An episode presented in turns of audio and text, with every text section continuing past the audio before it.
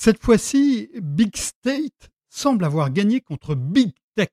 Le Libra semble mort. Si jamais le projet de monnaie porté par le géant américain Facebook finit par voir le jour, il occupera sans doute une niche, comme le paiement d'un type de transaction numérique ou le transfert d'argent des immigrés vers leur pays d'origine.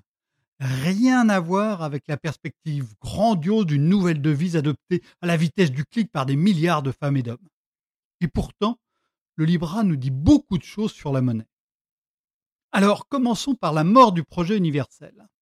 David Marcus, qui porte le projet chez Facebook, explique désormais qu'il pourrait plutôt créer plusieurs Libras, chacun adossé à la monnaie du pays concerné, le dollar, l'euro, etc.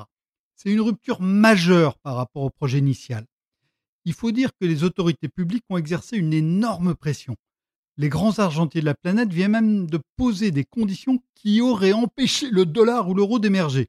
Et du coup, les alliés les plus précieux de Facebook, ceux qui opèrent déjà dans les systèmes de paiement comme PayPal ou Visa, ont jeté l'éponge. Dans cette histoire, Facebook a péché par orgueil. Le puissant réseau social a ignoré l'essence de la monnaie et plus largement de la finance, la confiance. Il n'a d'ailleurs embauché aucun grand spécialiste de la monnaie, contrairement à ce qu'il avait fait dans l'intelligence artificielle en recrutant Yann Lequin. Or, la monnaie, c'est très particulier. Ce n'est qu'une promesse. Celui qui apporte 20 000 euros à un concessionnaire ressort avec une automobile. Celui qui apporte 20 000 euros à un financier ressort avec la promesse de recevoir un peu plus d'argent dans 5 ans ou la promesse que cet argent sera transmis à un destinateur ailleurs dans le monde. Alors, d'où vient cette confiance? Dans la monnaie, dans la finance Historiquement, elle a sept racines. D'abord, la confiance est venue de la rareté argent, coquillages, voire cigarettes dans les camps de prisonniers, euh, cette conception peut paraître datée. Euh, Keynes parlait déjà de l'or comme une relique barbare il y a près d'un siècle. C'est pourtant la recette du Bitcoin, la première grande monnaie numérique, dont le succès repose notamment sur l'engagement qu'il n'y en aura jamais plus de 21 millions d'unités. Mais le Libra, lui, ne devait pas être rare. La deuxième source de la confiance est la puissance. Le profil de Jules César figurait déjà sur des pièces de monnaie il y a 2000 ans. Mais si Mark Zuckerberg dirige l'empire Facebook, il n'a pas le pouvoir de contraindre ses sujets à accepter sa monnaie. La troisième source de la confiance, c'est la richesse. Quand Benjamin Delessert avait créé le livret d'épargne il y a deux siècles, devenu le livret A, pour inciter les pauvres à mettre de l'argent de côté, il est non seulement un banquier réputé, mais aussi sans doute l'homme le plus riche de France à l'époque.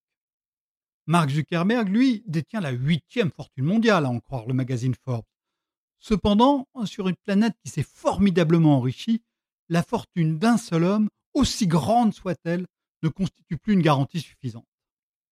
La quatrième source de la confiance, la plus importante aujourd'hui, c'est la qualité des institutions publiques et des réglementations. Elle peut bien sûr être prise en défaut, comme en 2008.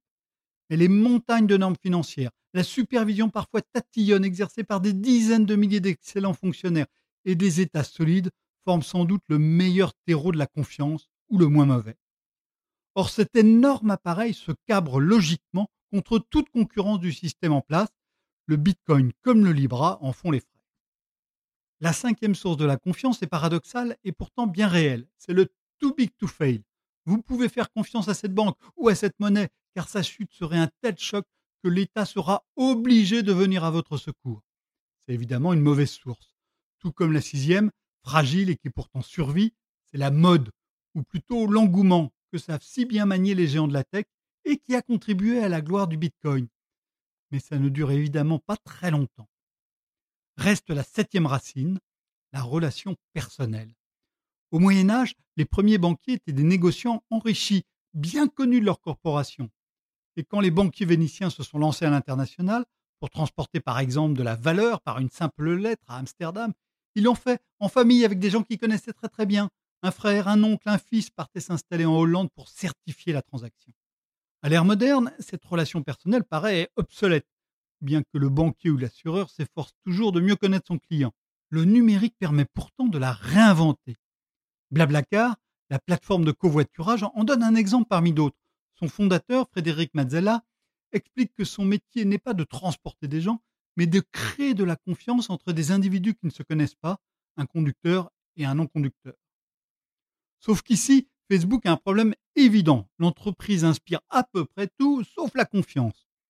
L'usage des données personnelles qu'elle collecte auprès des centaines de millions d'utilisateurs accro à ses services pose une foule de questions. Et le formidable essor des fausses informations passe notamment par elle. Faute de confiance, le Libra paraît condamné à échouer. Mais cet échec révèle un avenir monétaire formidablement ouvert. Les banques centrales ont accéléré brutalement leurs projets de crypto-monnaie, en particulier en Chine. De nouveaux acteurs préparent des projets dans tous les recoins de la finance, avec de nouveaux outils. Là, Facebook a raison, l'avenir de la monnaie s'écrira très vraisemblablement au pluriel. Retrouvez tous les podcasts des échos sur votre application de podcast préférée ou sur leséchos.fr.